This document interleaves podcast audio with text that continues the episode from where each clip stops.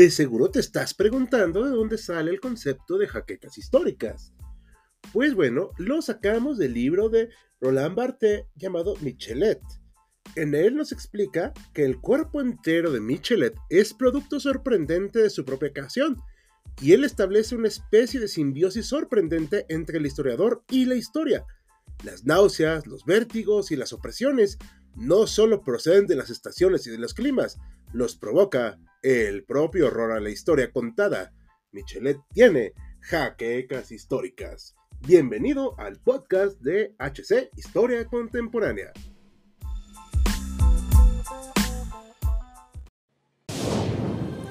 Bienvenidos a HC Historia Contemporánea, la página histórica por excelencia.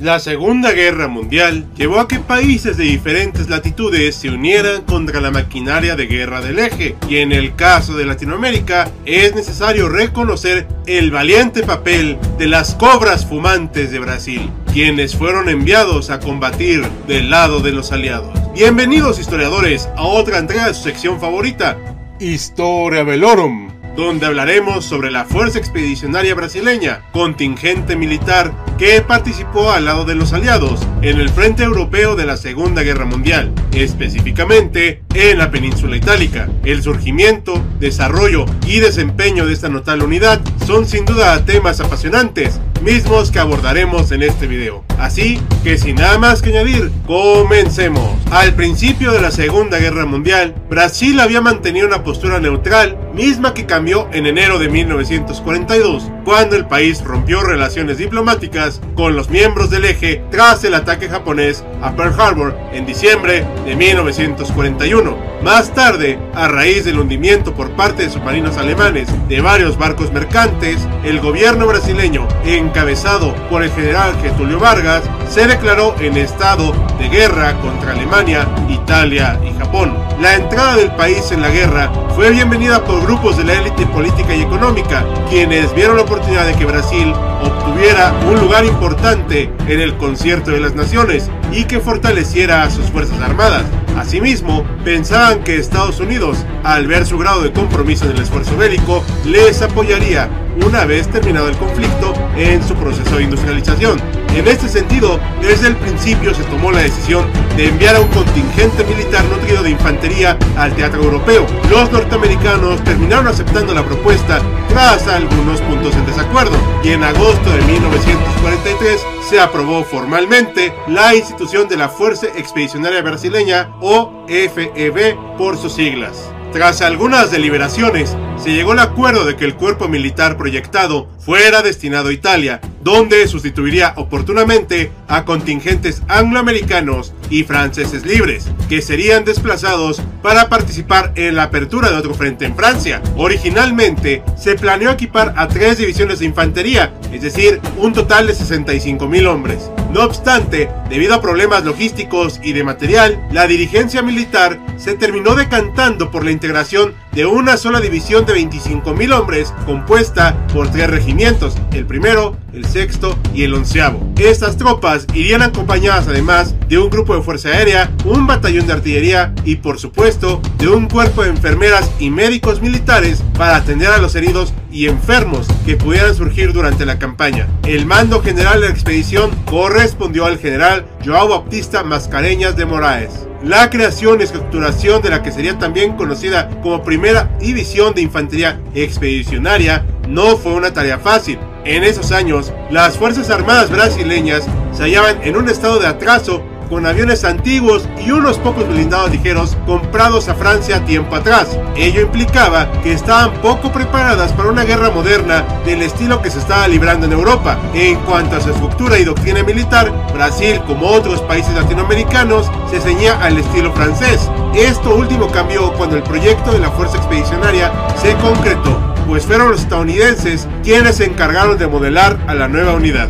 Originalmente se pensó que los miembros que conformaran la división recibieran un entrenamiento intensivo en Río de Janeiro por parte de asesores estadounidenses, ello con el objetivo de que se familiarizaran con las armas que iban a emplear, fusiles de cerrojo Springfield 1903, semiautomáticos M1 Garand, ametralladoras Browning, carabinas M1, subfusiles Thompson, bazookas, obuses de 105 milímetros e incluso blindados ligeros Sherman M4 y Greyhound M8. No obstante, la demanda de tales equipos por parte de las propias tropas norteamericanas en el frente europeo y del Pacífico impidieron que los brasileños pudieran ser aprovisionados a tiempo y en cantidades suficientes de estos materiales. En consecuencia, la mayor parte de los entrenamientos fueron del tipo teórico, y los miembros de la FEB partieron a Europa prácticamente desarmados y sin conocer a fondo las armas que debían de usar. Aunque el proyecto iba avanzando, padeció de varias dificultades. Por esas fechas se difundió el rumor de que los alemanes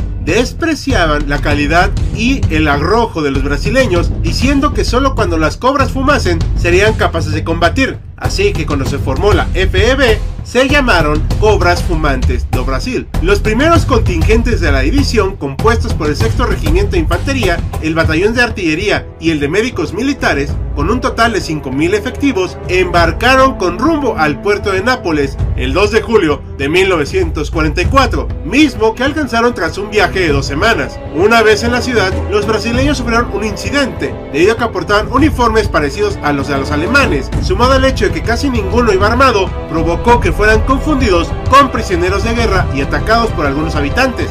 Sin embargo, los civiles italianos no tardaron en darse cuenta de ese error y más tarde desarrollaron estima por los recién llegados. Fue también en Italia donde finalmente los miembros de esta fuerza pudieron ser completamente aprovisionados con el equipamiento a usar en el frente. Sin embargo, también solo los del sexto regimiento tuvieron la oportunidad de recibir un entrenamiento adicional en su uso. En cambio, el primero, onceavo, prácticamente debieron familiarizarse con él al calor de los combates. La FEB fue integrada al cuarto cuerpo del quinto ejército estadounidense y las operaciones en que se vio implicada tuvieron lugar en el norte de Italia, específicamente en la Toscana y en el Valle del Po. Particularmente intensos fueron los combates para atravesar la línea gótica, formidable conjunto de trincheras y fortificaciones teutonas, establecidas para frenar o retrasar el avance aliado. Los militares brasileños vieron acción por primera vez antes de que el despliegue de la FEB estuviera completo. Así, cuando los regimientos primero y onceavo arribaron al teatro de operaciones en octubre, el sexto ya había librado algunos combates contra los alemanes en los ríos Arno y Serchio. Fue en este último donde los soldados de dicho regimiento consiguieron frenar con muchos esfuerzos un feroz contraataque alemán. Embargo, las acciones más importantes en las que se vio implicado el conjunto de la división fueron dos, la conquista del Monte Castello y la toma de la localidad de Montese. Es preciso decir que a lo largo de toda la campaña italiana, los brasileños debieron enfrentarse a tropas alemanas fuertemente guarnecidas en las alturas y poseedoras de gran cadencia de fuego proveniente de morteros y ametralladoras. Si bien estas unidades no conformaban la florinata de la Wehrmacht, no puede decirse que se tratase de un adversario inepto. Varios de sus integrantes eran veteranos curtidos en los combates del Frente Oriental y los jóvenes, por su parte, estaban imbuidos de una moral alta y disposición para frenar el avance de sus enemigos. Sumado a la feroz resistencia alemana, los brasileños padecieron las dificultades del terreno y las inclemencias del tiempo. En ocasiones combatieron entre la nieve y con temperaturas extremadamente bajas. Asimismo, debían cuidarse de los hábiles francotiradores germanos, quienes siempre estaban a la casa de los soldados, elementos de intendencia y oficiales. Cuando no tenían lugar grandes batallas, se daban escaramuzas intensas y operaciones de infiltración, y objetivo era capturar prisioneros o limpiar las vías de avance de minas. La batalla por el Monte Castelo inició formalmente a finales de noviembre de 1944, los días 24 y 25. Elementos del sexto regimiento apoyaron a un grupo de tropas norteamericanas en un primer intento de ocupar la elevación. No obstante, tales ataques resultaron infructuosos y costaron a los brasileños 30 heridos y 3 fallecidos. El 29 de noviembre, los expedicionarios lanzaron otra ofensiva que corrió a cargo de los regimientos primero y onceavo, es decir, las tropas más bisoñas. Como adversario tenían a la 232 División de Infantería Alemana, que lo rechazó con relativa facilidad. Nuevas ofensivas fueron lanzadas el 29 de noviembre, la noche del 2 al 3 de diciembre y el 12 del mismo mes. A pesar de todo esto y pese a la bravura demostrada por las prasiñas, tampoco se lograron avances significativos. El cambio en el rumbo de los combates se dio por fin en febrero de 1945 en el marco de la Operación Encore. A través de esta se tenía como objetivo no solo ocupar el Monte Castelo, sino también otras elevaciones como el Monte Belvedere, el Torraccia y el Gorgolesco. De esta manera se abrió el camino para ocupar la ciudad de Bolonia. El 18 de febrero, la décima división de montaña norteamericana cargó contra las posiciones germanas en Gorgolesco y Belvedere. Su conquista se alcanzó el día 19. Por su parte, a las 5.30 de la mañana del 21 de febrero, los batallones tercero y segundo de los regimientos primero y onceavo respectivamente lanzaron el ataque definitivo contra el Monte Castelo, Gracias a una buena coordinación entre las tropas, sumado al apoyo artillero y aéreo, las cobras fumantes consiguieron ocupar la elevación pasada las 6 de la tarde. Este hecho representó para los brasileños una gran victoria táctica y moral, pues implicó la superación de un gran obstáculo para tropas que habían sufrido en un principio, los males propios de la inexperiencia, pero que habían logrado con sorprendente rapidez aprender de sus errores. Embargo, todavía aguardaban encarnizados combates a los prasiñas. Así, en el Valle del Po, específicamente en la región de Módena, la FEB libró la mayor batalla de toda su participación, la conquista de la localidad de Montese entre los días 14 y 17 de abril de 1945. Las fuerzas alemanas que ocupaban la pequeña ciudad eran cuerpos adscritos al grupo de ejército C de la Wehrmacht. Para doblegar la resistencia germana, se requirió la implicación de los tres regimientos en su conjunto y el apoyo de grupos de partisanos antifascistas. La lucha se libró literalmente casa por casa y calle por calle. Fue tan feroz que al final de la lid, 833 de los 1101 viviendas estaban en ruinas. Los brasileños contabilizaron 453 bajas entre muertos y heridos, pero lograron hacerse de un número equivalente de prisioneros alemanes. Finalmente, el 25 de abril de ese año, los prasiñas consiguieron una última hazaña, la rendición de la 148 División de Infantería de la Wehrmacht, lo cual significó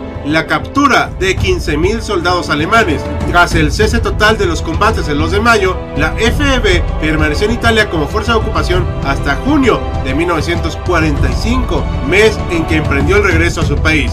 Historiadores como César Campiani y Frank McCann han señalado que esta decisión por parte del alto mando limitó el peso que su país pudo haber tenido dentro del nuevo orden de posguerra. Asimismo, es preciso señalar que los resultados alcanzados a raíz de esta participación fueron un tanto decepcionantes para las altas esferas políticas y económicas brasileñas. Esto debido a que no se obtuvo la tan ansiada asistencia norteamericana en materia de industrialización.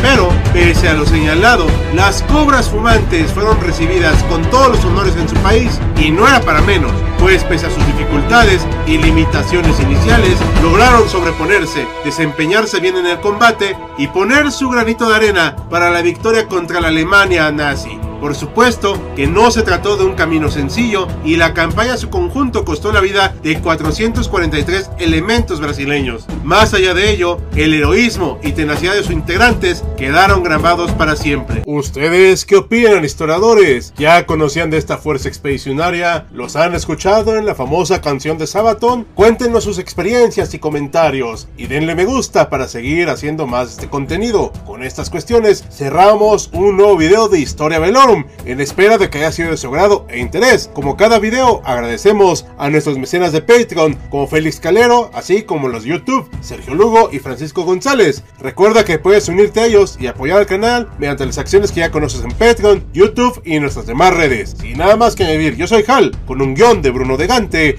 despidiéndose con la promesa de vernos pronto en otro campo de batalla.